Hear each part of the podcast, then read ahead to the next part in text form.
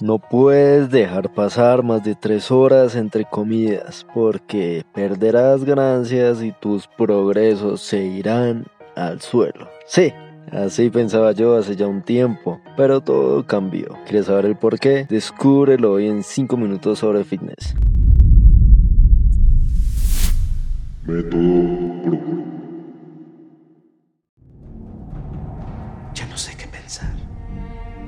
¿Y si no puede hacer esas cosas extraordinarias?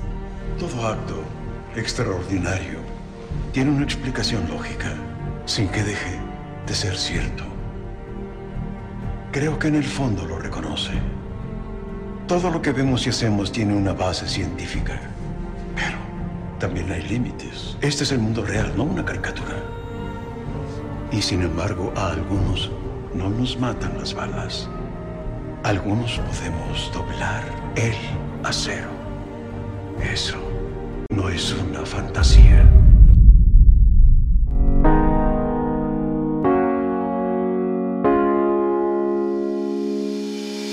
Bienvenidos un día más a este nuevo episodio de Historias sobre Fitness, donde hoy conocerás la razón por la cual el cuerpo puede darte problemas si no lo sabes nutrir correctamente. ¿Quieres saber cómo evitarlo? Pues sube el volumen y póngale cuidado pues. La historia con la que les voy a salir el día de hoy refleja sabiamente la importancia de una correcta alimentación, sobre todo cuando eres un deportista o tienes por objetivo una mejora estética o de desempeño. Así que mi meta hoy es enseñarles por medio de una experiencia propia el por qué decidí dar prioridades especiales al ámbito nutricional en mi carrera como atleta. Vale, si bien es cierto que habitualmente nos vemos rodeados de diferentes fuentes informativas que nos llevan a configurar nuestros hábitos, no siempre está bien prestar atención a todo, pues justo fue eso lo que me condenó a vivir una mala vivencia en torno a mi preparación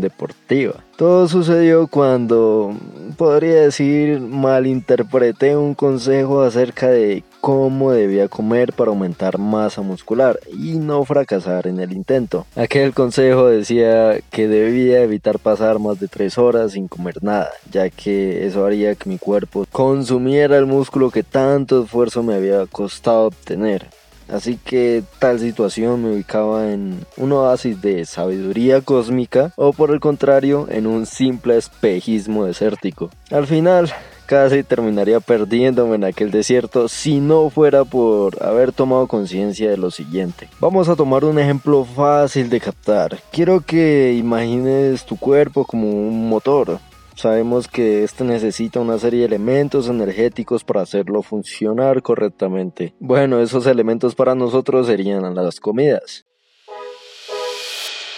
Así que continuando, si en determinada ocasión hacemos que el motor trabaje y trabaje sin parar, ingresando energía sin dejarlo descansar, este por obvia lógica y como creo que mucho hemos notado, va a tender a sobrecalentarse y en el peor de los casos averiarse completamente. Pues tal cual Pascual es nuestro organismo. Lo tenemos que ver como un motor que si bien está listo para funcionar a máximo nivel, necesita un descanso por tanto, darle comida y a cada rato se convierte en un obstáculo para su recuperación. Y de ahí se pueden desprender muchos problemas que varían en su impacto negativo pero cuyo objetivo será presentarse en búsqueda de ese tan ansiado descanso. Así que en conclusión, te invito a que revisemos con detenimiento y conciencia aquella información que recibimos en torno a nuestros objetivos para así no tener malentendidos o graves equivocaciones que puedan afectar nuestro progreso en determinada tarea. También en el caso concreto de este episodio, dejemos descansar nuestro cuerpo lo suficiente como para volver a ingresar alimentos Estoy seguro que cuando lo hagas te sentirás muchísimo mejor y avanzarás más rápido. En un próximo programa les comentaré una estrategia que ha servido a muchos para sacar provecho a tal descanso, así que muy atentos.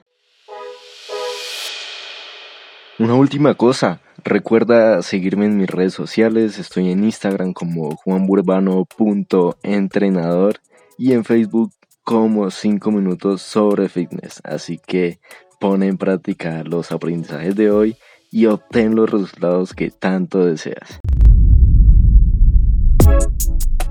Método